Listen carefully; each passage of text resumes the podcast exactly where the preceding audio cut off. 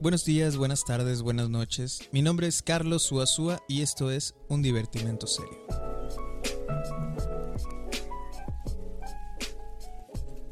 Hola, ¿qué tal a todos los que me escuchan el día de hoy?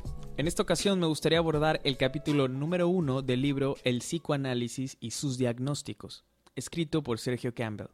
Dicho libro es el resultado de un seminario de grado electivo de la Facultad de Psicología de la Universidad Nacional de Córdoba, en Argentina. El libro se imprimió en el 2017, su primera edición, y es de la editorial Brujas.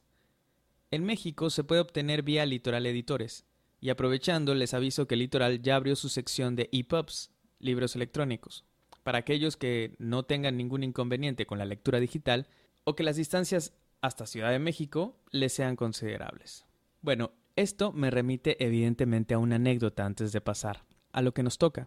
El libro entonces se publica en el 2017, pero en Argentina. Aquí creo que llegó 2018, 2019. Lo que sí recuerdo es que en septiembre del 2019 me puse de acuerdo con un grupo de personas, compañeros, de aquí de la ciudad de Cancún, para pedir el libro al litoral. Se compraron varios, no sé cuántos, pero varios. Entonces, entre todos nos distribuimos el costo de envío, lo cual era un muy buen trato. Recuerdo que al llegar el libro lo devoré. Lo leí bastante apresuradamente. Tal vez lo debí de haber dejado reposar un poco. El dato de todo esto es porque en su momento, estamos hablando de septiembre del 2019, la pandemia y todo el cierre comienza en marzo del 2020. Para diciembre, enero del 2020, ya habían pasado un par de meses, ya lo había leído dos veces. El primero como una especie de literatura, el segundo ya con pluma, marcatextos y todo en mano. Al cierre de todas las cosas a partir de la pandemia en el 2020, Sergio y yo nos encontrábamos platicando de la posibilidad de hacer una actividad que, bueno, al final queda en pausa por toda esta cuestión de la pandemia, pero recuerdo que íbamos a releer con un grupo de compañeros el libro, pero en conjunto, siempre leer en conjunto, siempre tener un espacio de discusión con alguien más y no estar leyendo a solas nada más, permite que se desarrollen cosas muy interesantes. Entonces yo ya no encontraba el libro y ya nos encontrábamos en pandemia. No había forma de que yo pudiese ir a otros lugares fácilmente. Sin embargo, me puse en contacto con todas las personas que habían estado alguna vez en mi sala en alguna de las actividades que llevo a cabo y nadie había visto el libro. De pronto una memoria o falsa memoria me hizo recordar que tal vez lo había prestado. Para no hacerles el cuento largo, terminé comprándolo de nuevo. Mi estimado Sergio Campbell, si estás escuchando este capítulo del podcast, esa es la historia detrás del mito. Cosa curiosa porque creo que es la primera vez que compro dos veces el mismo libro. Lo cual no es un despropósito, pero bueno, si alguien escucha esto y estuvo en alguna de las actividades que coordino, bueno, y tiene el libro, sería invaluable volverlo a tener, el original con mis apuntes. bueno, entonces pasemos, dejando un poco atrás la anécdota, me voy a centrar únicamente en el capítulo 1 del libro, y no haré un resumen, simplemente puntuaciones que me parecen formidables de destacar. Para tener un poco de contexto, las páginas que comprenden el capítulo 1 son de la página 21 a la página 32. Entonces, bien, lo que sí puedo decir es que Sergio hace un trabajo cuidadoso al llevarlo a la luz del psicoanálisis, estas puntuaciones que voy a decir. El capítulo se llama Entre el ser y el estar, un borde. Ahí ya radica toda la cuestión de lo que vengo ya a compartir y de lo que Sergio desarrolla muy bien en ese primer capítulo, puesto que él se toma un tiempo para hablar del desarrollo histórico del castellano y el porqué de la opción por tomar la palabra castellano y no español. Y esto se debe justamente a que Sergio va a mantener el castellano en lugar del español para no borrar la traza política de la lengua, la voluntad de dominio que alberga en vientre. Es justamente para no borrar toda esa historia que ya trae consigo, y por eso se mantiene castellano. De la mano de Rodolfo Kusch, no sé si lo estoy pronunciando bien, pero así creo que se dice, Rodolfo Kusch, que es un antropólogo y filósofo argentino, nos colocan las diferencias propuestas por este último en torno a las culturas del ser y las culturas del estar, ya que en su libro América Profunda va a distinguir que las culturas del estar se adaptan al medio, mientras que las culturas del ser adaptan el medio. Lo que nos lleva a un punto importante. Vamos a intentar desarrollar esto porque puede sonar a trabalenguas. Las culturas conquistadoras son las del ser, es decir, las que no diferencian el ser del estar. Adaptan el medio a sus necesidades. Mientras que las culturas del estar, donde sí existe una diferencia entre el ser y el estar, tienden a ser las culturas conquistadas, lo que hace que se remitan al castellano como una lengua borde, puesto que ha participado de ambos lados. Cosa curiosa, puesto que Sergio retoma a Kush, donde dice que Kush sostiene que la conquista española fue más por el verbo ser que por el caballo y las armas. De igual manera, Sergio Campbell nos recuerda un pasaje de la historia de Argentina llamada la acción civilizadora, civilizadora entre comillas, la acción civilizadora de Sarmiento, la creación de la escuela pública como un modo de delimitación territorial y la unificación de la lengua. O sea, hace toda la Argentina. O sea, hace una nación, una sola lengua. Esto no solo ha pasado en Argentina, sino alrededor de todos los países que han vivido principalmente ocupaciones o conquistas. América Latina en su extensión es el claro ejemplo de ello, pero también nos podríamos ir al continente africano, o por ejemplo aquí en México, donde tenemos 69 lenguas, 68 son originarias del territorio, pero una sola, el castellano, la lengua del conquistador, es la única que goza de oficialidad. Aunque ahora se han hecho numerosas labores para contrarrestar y preservar el patrimonio cultural de la nación, no solo para que no se pierda, sino para que empiece a tener en ciertas comunidades un, un, nivel de oficialidad. Sin embargo, bueno, todo esto está por verse, y dejar abiertas las preguntas sobre la colonialidad nos permitiría más de una ventaja y los estudios de coloniales cada vez son más necesarios para pensar nuestro campo, pero no es este el capítulo en que voy a hablar de ello, así que pasemos a lo que sigue. Porque miren, todo esto viene de la mano con innumerables situaciones que hay que tener la salvedad de tomar en cuenta.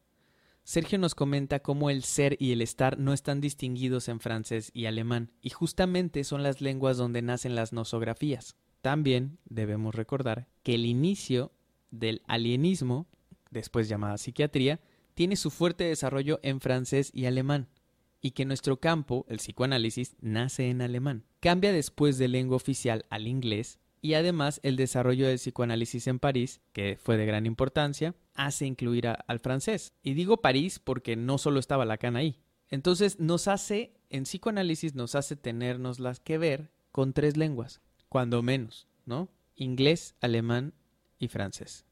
Ahora, esas como puntos de partida, pero en realidad hay autores latinoamericanos, hay autores de muchos lugares, y ahí es donde se muestra algo de la colonialidad, donde se prefiere leer al alemán, al francés, al inglés, que al compañero, al compañero latinoamericano, ¿no? Bueno, luego habrá tiempo de desarrollar un poco más estas cuestiones con respecto al psicoanálisis. Entonces, ¿cuál es el detalle con esto? Que el inglés, el alemán y el francés las tres no tienen distinción entre el ser y el estar. A lo mejor estas consideraciones parecerían superfluas para muchos, pero eso, aunado a los problemas de traducción, imponen un modo de operar. Además, recordemos que la lengua determina el pensar. Recordemos, por ejemplo, los problemas a los que se vio enfrentado Heidegger y también Lacan para poder distinguir ciertas nociones sobre el ser y el estar, que de hecho Sergio desarrolla en ese mismo capítulo y que, bueno, lo dejo en suspenso. Algo inexistente en una lengua no es posible de ser pensado. Como por ejemplo, la palabra estrenar en inglés no existe. Y no es un evento monumental el estreno de algo o estrenar algo, como cuando alguien compraba sus zapatitos o sus tenis, iba a llegar a la escuela y quería estrenarlos. O por ejemplo, cuando es algo muy común, no sé si pasa en, en, todos los países de Latinoamérica, pero en México es muy común que la gente compra ropa para Navidad entonces compra ropa para estrenarla en Navidad. Y bueno, también tenemos los estrenos de las películas. En inglés existe una palabra que ha tomado prestada del francés, que es la palabra premiere, para hablar de la primera puesta en escena de algún filme o una obra de teatro. Pero première o premiere, como generalmente le decimos aquí, que significa primero, eh, no alcanza para sentir y pensar eso que llamamos nosotros en castellano estrenar. Y esto solo por dar un ejemplo cotidiano. Pero para cerrar, podríamos dar otros ejemplos de mayor talla, puesto que no es lo mismo estar psicótico que ser psicótico, o estar histérico que ser histérico. Y esto es de mayor importancia, puesto que entonces, ¿qué diferencias habrá entre las lenguas, las personas que habiten en lenguas, donde el ser y el estar no estén diferenciados? Ahora, si nosotros consumimos toda esta producción teórica o nosográfica de CM, CA y todas estas cosas que algunos siguen, ¿qué implicaciones puede tener? Porque to be or not to be, El ser y estar están pegados. Pero para nosotros, en castellano, es abismal la distancia que existe entre estar histérico y ser histérico. Hay un abismo entre esas dos palabras, que esas otras lenguas no tienen, no tienen ese abismo, ni siquiera lo logran pensar.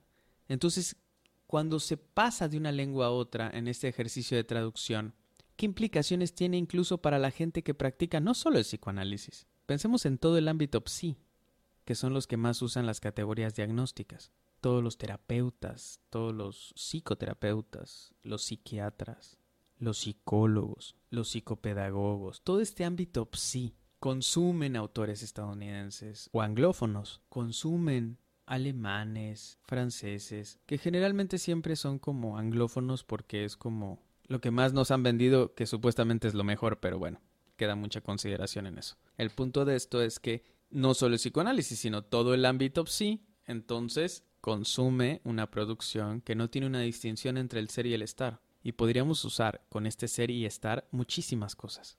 Porque seguramente que no será lo mismo estar disléxico que ser disléxico. O estar autista que ser autista. ¿Qué implicaciones puede tener esto? Porque recordemos que este ser, que nosotros sí tenemos distinguido, pues siempre arrastra un logos, un logos griego, y eso va a tener consecuencias. Y bueno, esto de ser histérico o estar histérico, que es totalmente importante de tener en cuenta, como el libro de Sergio Campbell se llama El psicoanálisis y sus diagnósticos, pues tiene toda la importancia y que va a desarrollar a lo largo del libro. Les dejo ahí un poco de curiosidad por si desean leerlo. Esto que hablé hoy tan solo es el comienzo de dicho libro, pero es un gran altísimo con el que empieza este libro. Hay un altísimo. Sin duda, la fortuna, como en la obra de Carmina Burana, así comienza y así comienza este libro. Un saludo especial para Sergio Campbell, que ha dado este libro para discutir y que seguramente seguirá dando para discutir y para poder entrever cosas y poner de manifiesto otras tantas. Si tienes comentarios, dudas o sugerencias, me gustaría que me mandaras un correo a suazua.carlos.yahoo.com o un mensaje tanto en Instagram o Facebook de Un Divertimento Serio. Arroba Un Divertimento Serio. Gracias por escuchar. Hasta luego.